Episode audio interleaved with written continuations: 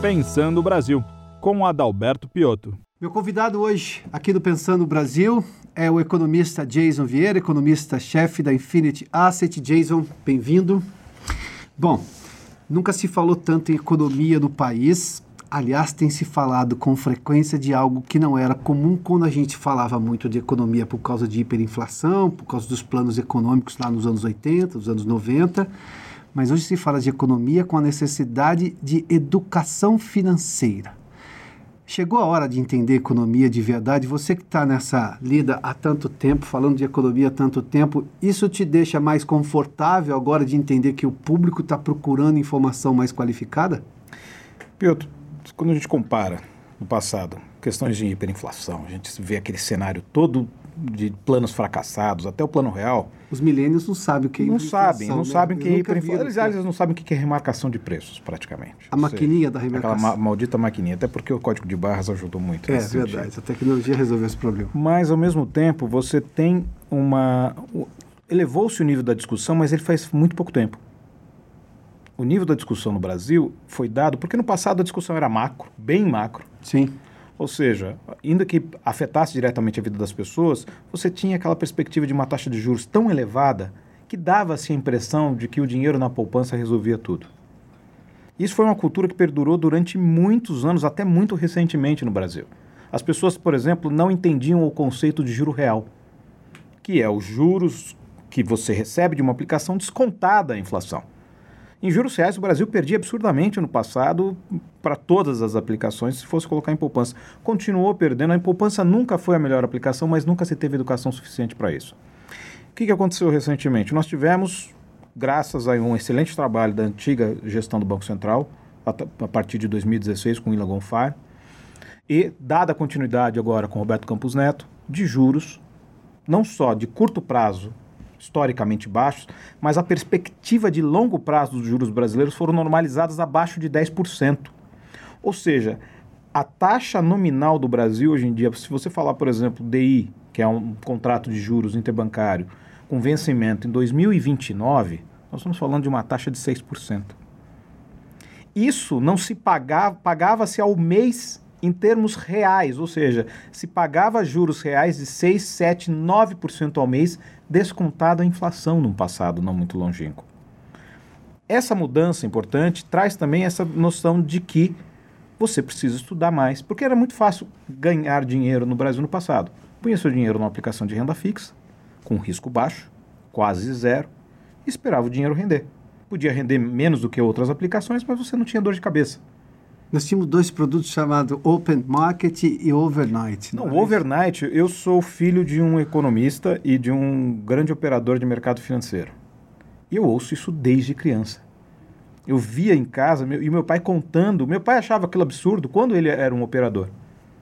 Você imagina alguém nos anos 80 achar aquilo absurdo. E meu pai ainda teve sorte de ver a estabilização econômica, de ver eh, uhum. a, tudo isso e entender. E ele já previa que ia haver uma mudança muito significativa no cenário, como aconteceu. Mas eu acho que o ponto mais importante disso tudo, eu tenho observado, por exemplo, na, nas minhas análises. Uh, nós, existe um site que agora está sendo muito acessado. Uhum. Todos os sites de mercado financeiro aumentaram muito os acessos nos últimos quatro anos. Muito o número de CPFs. A, a, Bolsa fez durante anos um trabalho monstruoso para tentar aumentar o número de CPFs na Bolsa, de pessoas operando. De pessoas físicas Exato. Sem promoção nenhuma, nos últimos anos esse número dobrou. É a necessidade do, do brasileiro ver o seu dinheiro trabalhando, mas de maneira um pouco mais profissional. Ou seja, entender que aquilo tudo não é mais fácil. Que aquele cenário não é, não existe mais aquele dinheiro fácil. E eu acho que um dos pontos importantes nesse sentido é que desses diversos sites eu escrevo para um site chamado Investing. Investing.com. Exato. E eu não falo de ações. Como diversos analistas ali falam, eu não falo de ações. Eu não dou dica. Eu não faço o que a gente chama no mercado financeiro de call, que é, ah, olha, eu estou achando que a ação X está legal, ou a X, a X está ruim, pode cair, pode subir. Eu nunca falo disso. Eu falo somente de cenário. Eu falo somente de macroeconomia. E hoje, hoje em dia, faz já alguns dias que eu sou um dos mais acessados, se não o mais acessado do site.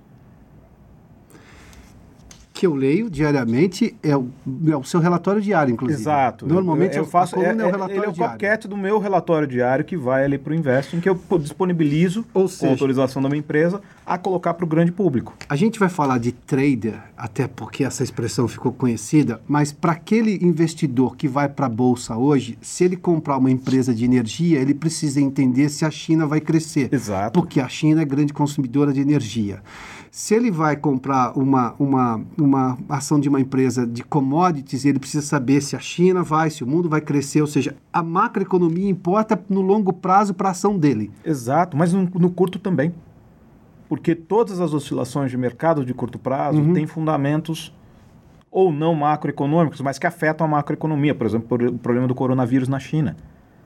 Isso, obviamente, todo, tudo, todas as análises que nós, nós, nós, economistas, acabamos tendo que nos aprofundar em temas que, grande parte das vezes, não é do nosso escopo. Mas a gente tem que acabar estudando. Jason, esse caso do coronavírus, na sua opinião, especialmente porque é um caso na China, e nós temos duas variáveis que são muito importantes. É na China, que é a segunda maior economia do mundo, ou seja, tudo que ela fizer tem um poder gigantesco de mexer mais ou menos dependendo do dia. E o fato de ser a China, que é um país que tem um governo central, é, é capitalista por um lado, mas não tem nada de democracia conforme nós conhecemos aqui no mundo ocidental. Então sempre é uma dúvida se as informações que ela diz são verdadeiras ou não.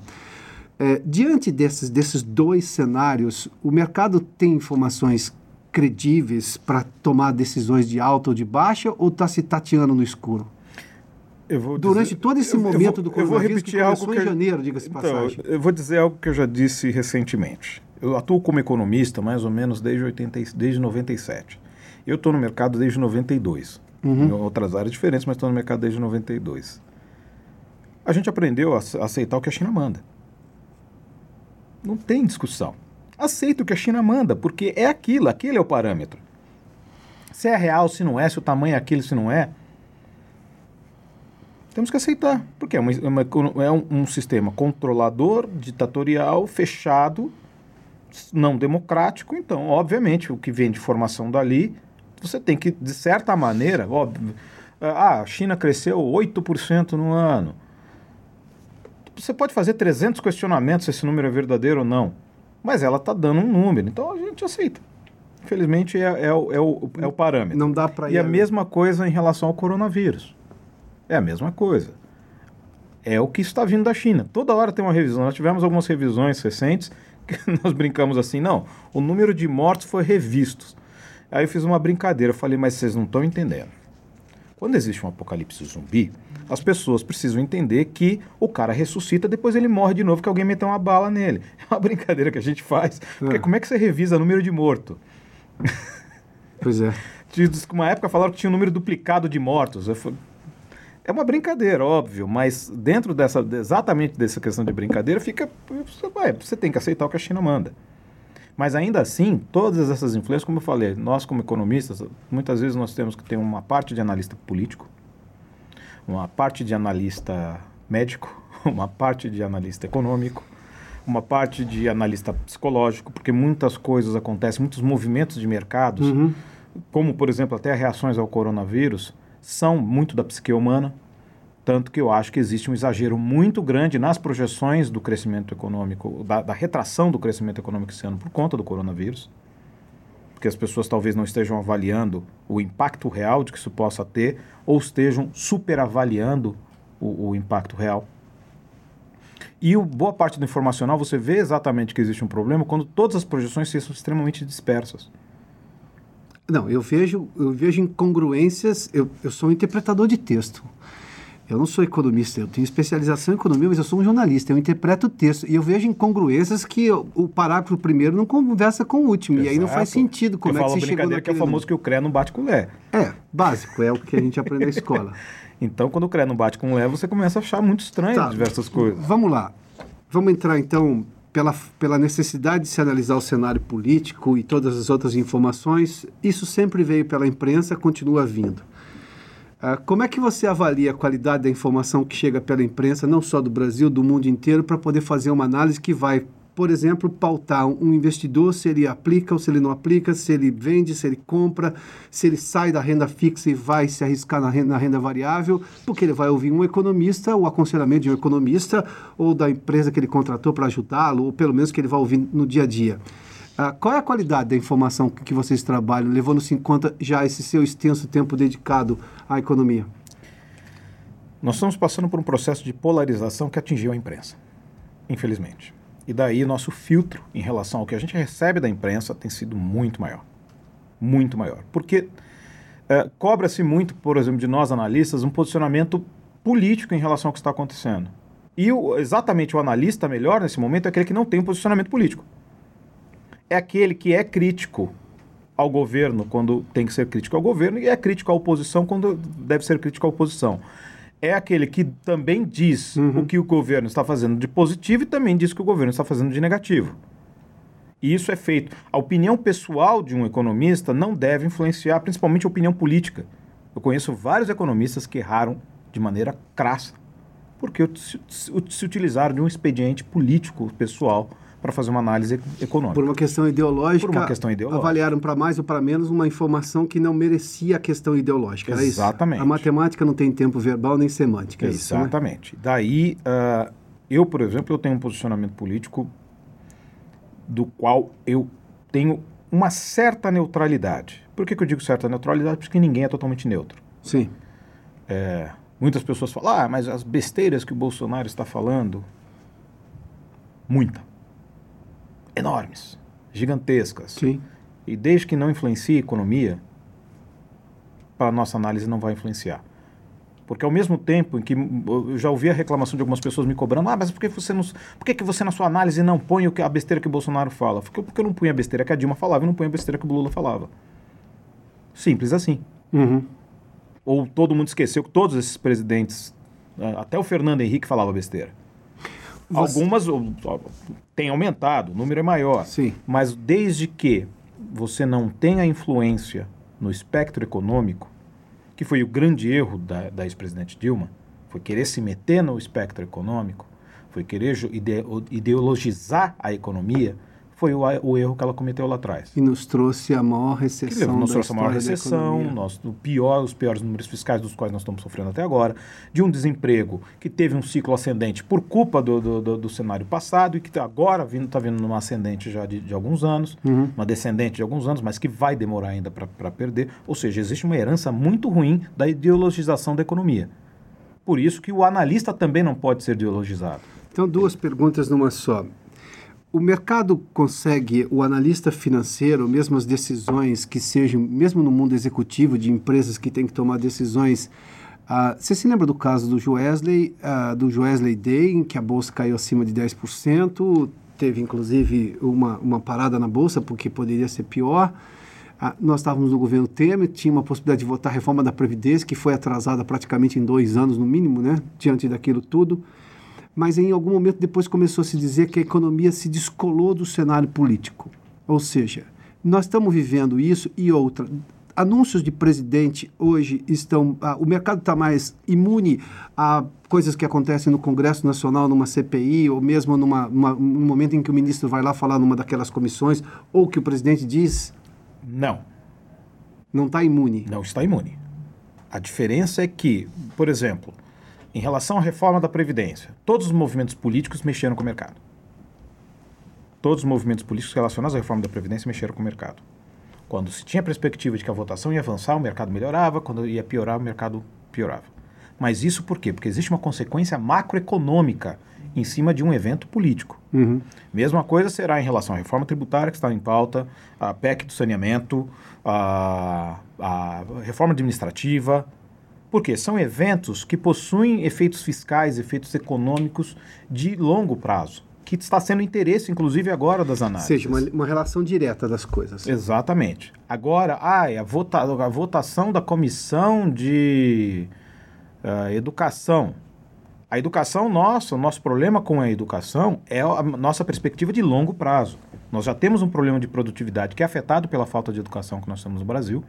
Ou seja, nós temos uma demanda hoje, por exemplo, na área de, de computação, na área de programação, que não consegue ser cumprida. falta, falta gente. Gente qualificada. Não é gente formada, falta gente qualificada. Daí quando a gente fala a questão de educação de longo prazo, o maior temor que nós temos aí é de longo prazo, porque nós temos duas, dois espectros de análise. No curto prazo, ah, nós sabemos, ah, ah, a recuperação é boa, tal, mas no longo prazo nós temos preocupações assim, assim, assim, assado. E uma uhum. delas é a educação.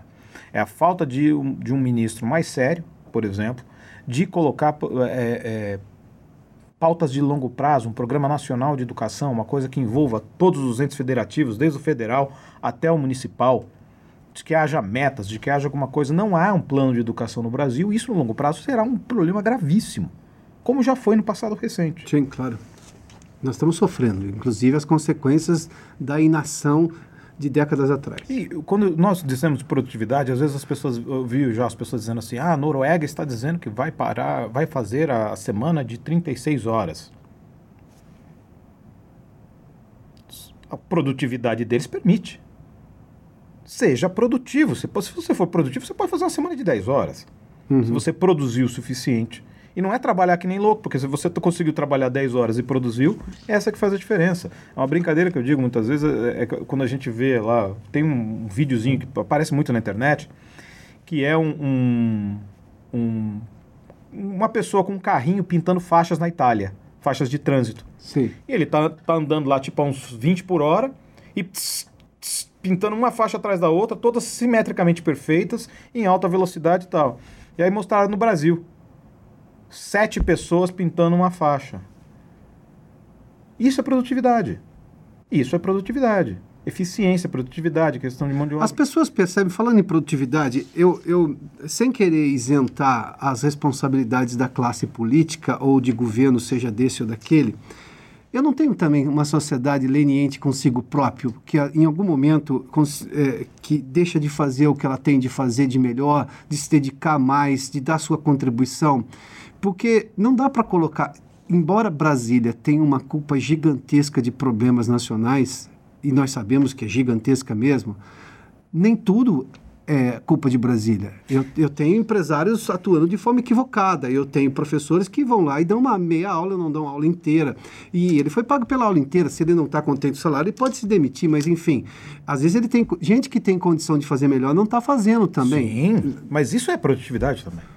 Ou Isso seja, tudo é produtividade. Eu... E eu digo o seguinte: se você tem um filho em escola pública e você nunca foi numa, numa reunião de pais e mestres, boa parte da culpa da, da educação do seu filho também é sua. Isso é chamar o cidadão à responsabilidade. Exato. Parar de passar Porque a mão na cabeça. todas as escolas que eu conheci, por exemplo, no, no, estado de São Paulo, eu fiz uma escola pública que estrutura, eu fiz escola pública a minha vida inteira. Eu estudei, nunca estudei em escola particular. E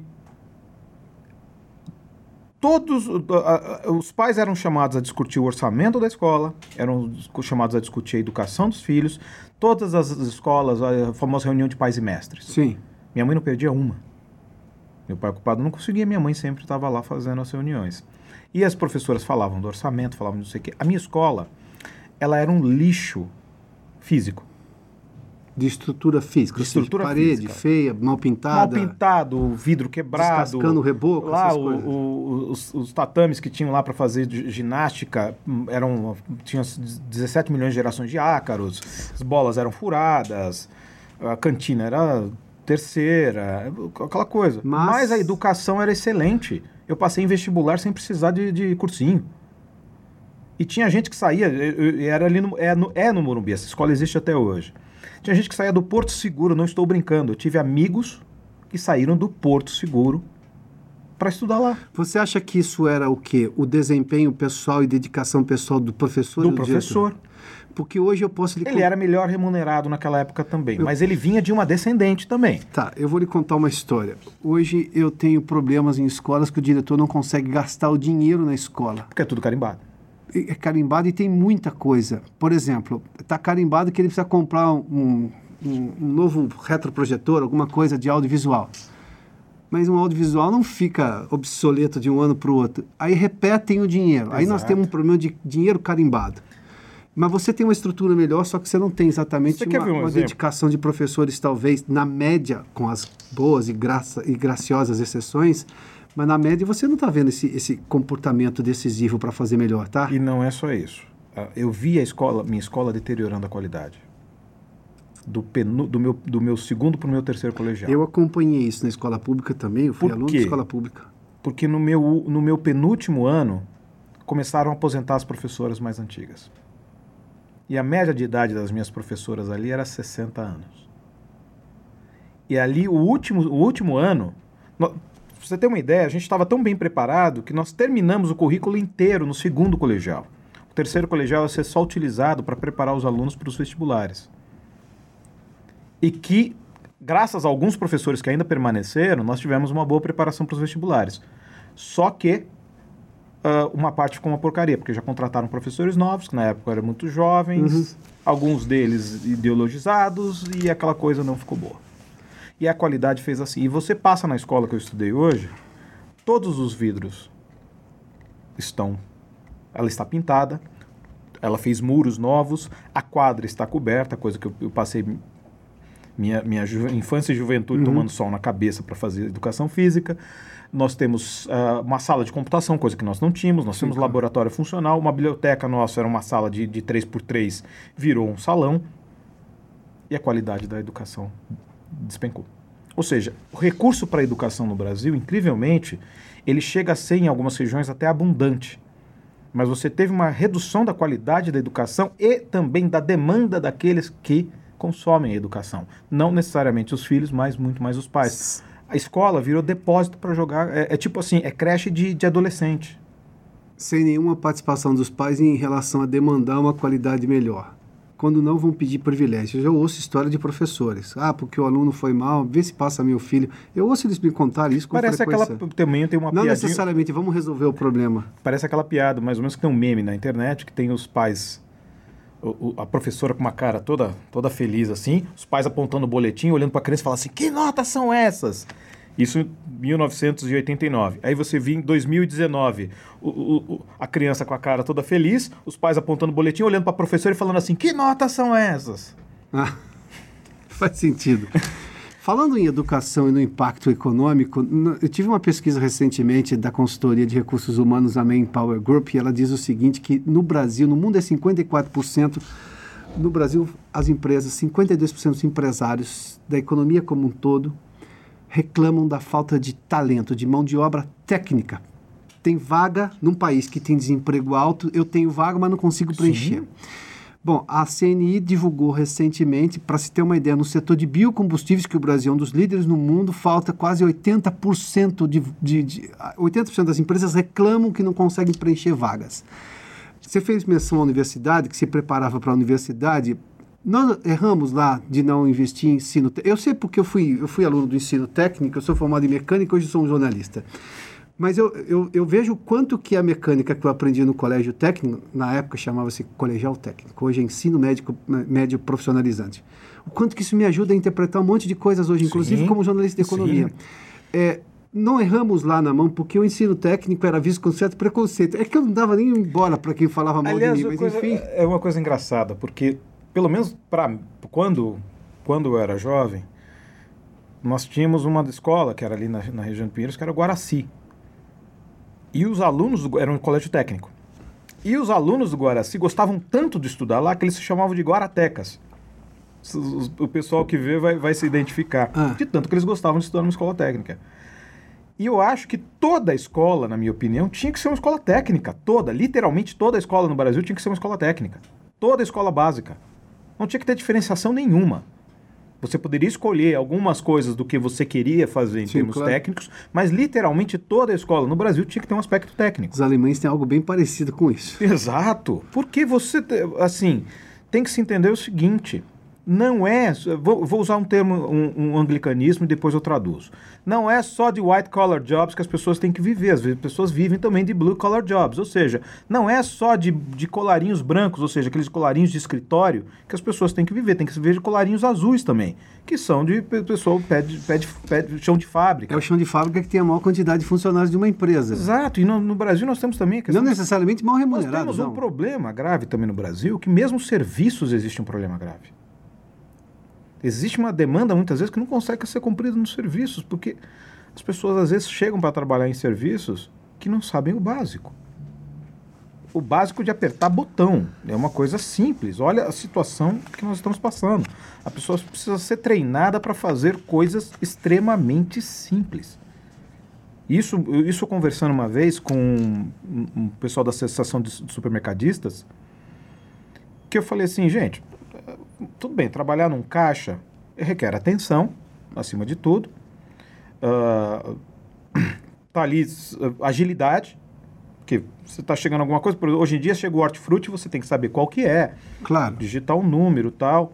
Mas vamos dizer assim. Tem cinco tipos de laranja. É, exato, porque às vezes você tem que olhar que, que é o adesivinho que vai Isso, dizer claro. qual que é o tipo.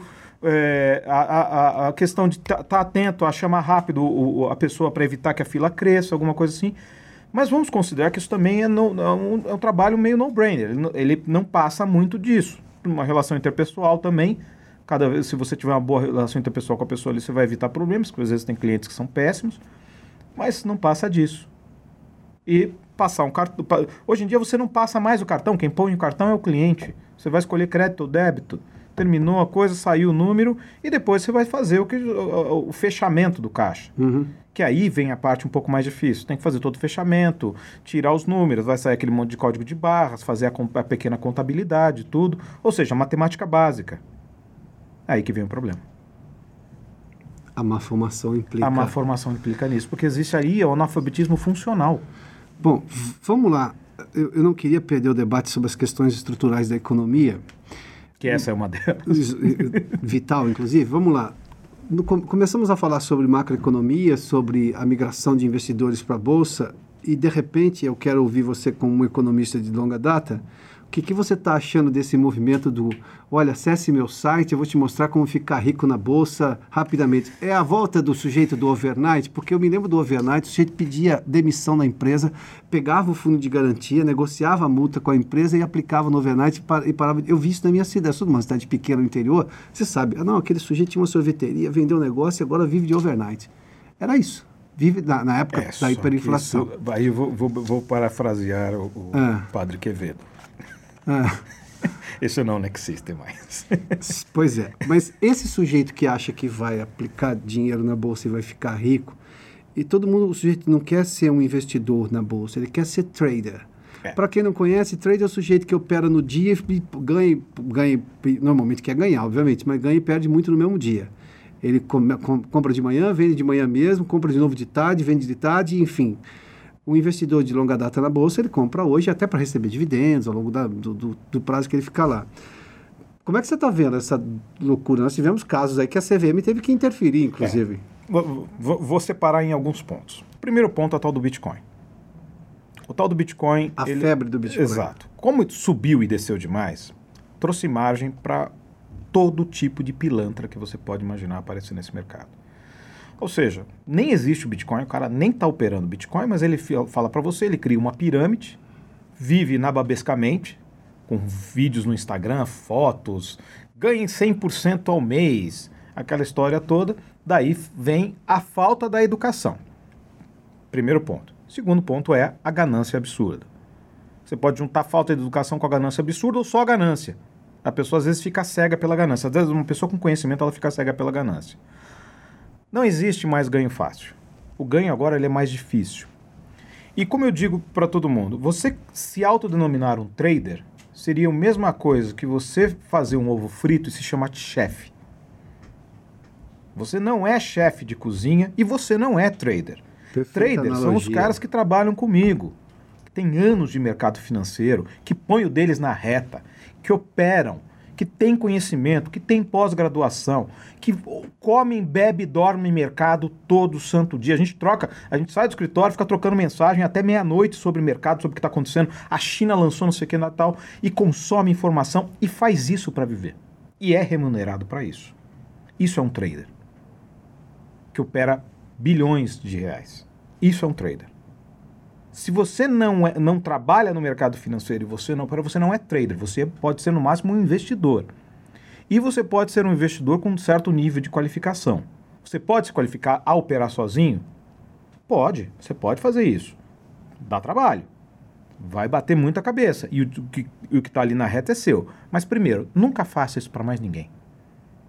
Além de ser ilegal, você está colocando o dinheiro dos outros na reta.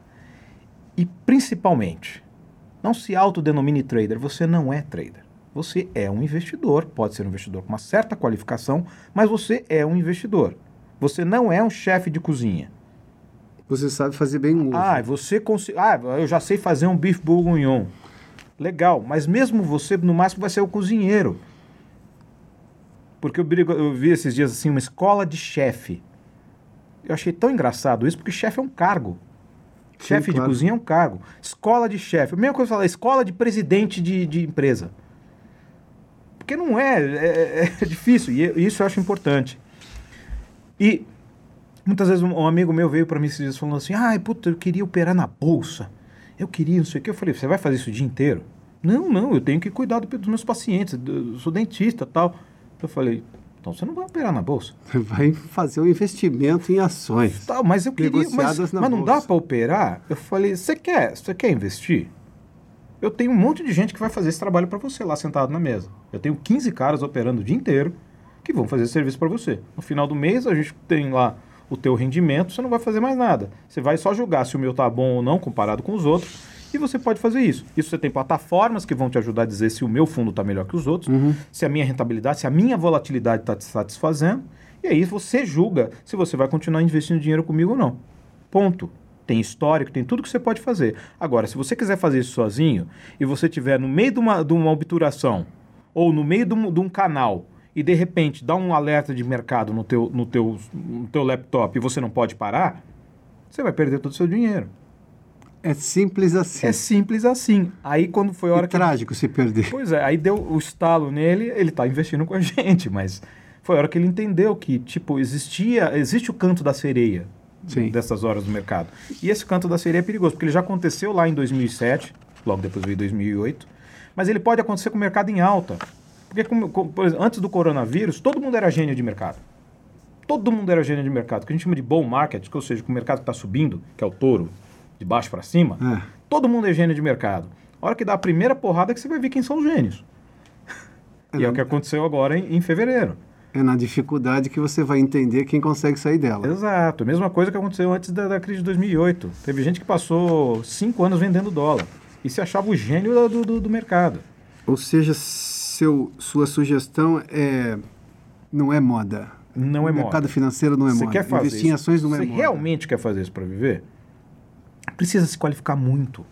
Além do que você acha. E não acredite em cada um que se diz trader que vai operar o seu negócio, o seu dinheiro, sem saber exatamente Sim, o que é, como boa funciona. parte das pessoas que eu conheço que operam o próprio dinheiro vieram, são oriundas do mercado.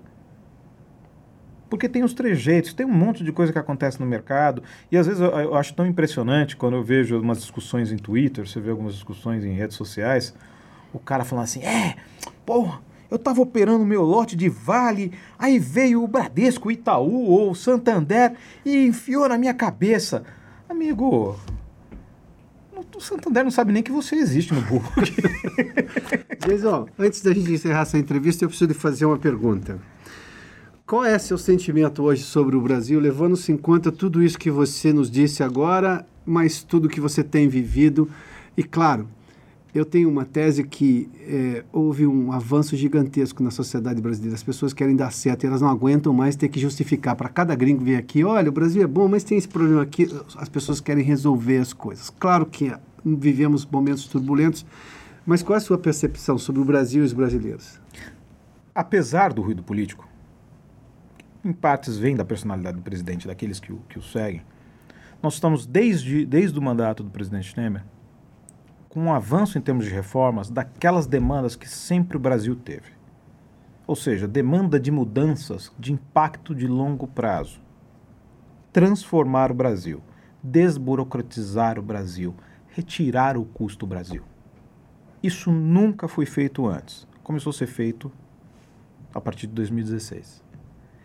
E isso, o brasileiro começou a entender que isso vai fazer diferença. No momento que você tem leis de liberdade econômica que são importantes, no sentido de retirar. Ah, você pode hoje em dia abrir um negócio sem, sem alvará, porque você tem baixa periculosidade. Claro. Coisa que é normal em qualquer outro país do mundo, mas no Brasil é algo que se tornou espantoso. E todas as dificuldades, em termos, existe uma agenda que está sendo feita por debaixo dos panos, que eu digo. Por que, que é debaixo dos panos? Porque ela não necessariamente precisa de Congresso. Que é uma agenda BC, hashtag, que é uma agenda da, do, Ministério da Economia, de mudanças importantes na desburocratização da economia brasileira, no sentido de facilitar o negócio. E quando eu digo facilitar o negócio, é de, do cara também que está abrindo lá o restaurantezinho dele, que está abrindo o serviço deles de mecânica, que é isso que traz emprego. É isso que traz emprego no final não é a grande empresa. São as milhares de pequenas empresas que trazem emprego.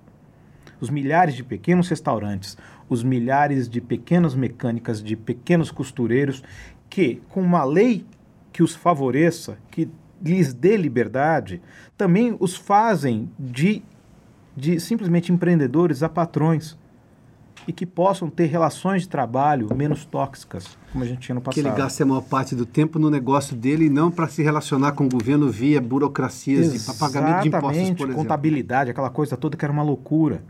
Então nós estamos entrando num, num momento que eu digo, apesar dos ruídos políticos, que infelizmente acontecem e vão continuar acontecendo, principalmente por conta da polarização que acontece hoje em dia, mas nós temos o risco de dar certo. Porque todas as mudanças que nós estamos pedindo, como eu falei, desde 97 eu atuo como economista. Comecei como Junior Economist em um banco americano. Desde aquela época, até antes daquilo, havia demandas para re se repensar a questão tributária no Brasil, que é excessivamente complexa, uh, uh, de se repensar a questão previdenciária, de se repensar as relações de trabalho, de se repensar a burocracia brasileira, que sempre foi algo feito para criar dificuldade, para vender facilidade. Ou seja, tudo isso são demandas que nunca nenhum governante fez porque elas eram, de certa maneira, impopulares. E elas começaram lá no governo Temer. Começaram no governo e Temer. E estão tendo uma continuidade. Estão uma até... coisa rara, que inclusive é, é, uma mudança de governo, do governo Lula para o governo Dilma, não teve total continuidade. Teve uma série de importantes de rupturas de um governo ao outro. Ou seja, nem do mesmo partido havia continuidade de um governo ao outro. Uhum. Havia sempre uma série de, de, de, rupturas. O mérito do governo Lula, na verdade, no passado, foi ter dado continuidade a uma série importante de mudanças que tinham sido feitas a partir do Plano Real.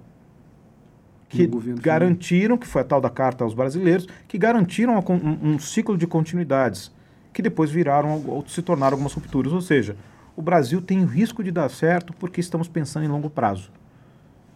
E com continuidade de uma agenda de país. E continuidade de uma agenda de país. Ou seja, deixando-se de lado, óbvio, todo, to, todo governo é um equilíbrio entre um projeto de poder e um projeto de governo. Melhor é o governo que tem sempre um projeto de governo e não um projeto de poder. Quando você tem essa balança mais equilibrada para um projeto de governo, mais aumentam as chances de dar certo. Essa balança ela ainda está pendendo porque quando você se reclamava muito, por exemplo, da ideologia uhum. Eh, nas escolas, coisa parecida, não adianta você trocar de uma ideologia de um lado para ir para o outro. Não. Você tem que retirar a ideologia. E tudo isso em outros aspectos do governo. Ou seja, a ideologia, o governo ele não tem que ser portador de ideologias, ele tem que ser neutro. Como um analista não pode ser portador de ideologias, ele tem que ser neutro. Então, acredito que estamos dando um pequeno risco de dar certo. É, mas ainda está pequeno? Ou tem aumentado? É porque não tínhamos antes. Ah, bom, então a base de comparação. A base de comparação é a régua. Bom, se estávamos no zero, então qualquer aumento é um aumento Já exponencial. É muito melhor. Jason, obrigado pela gentileza aqui. Agradeço entrevista Pensando no Brasil. Este programa tem um apoio institucional do CIE.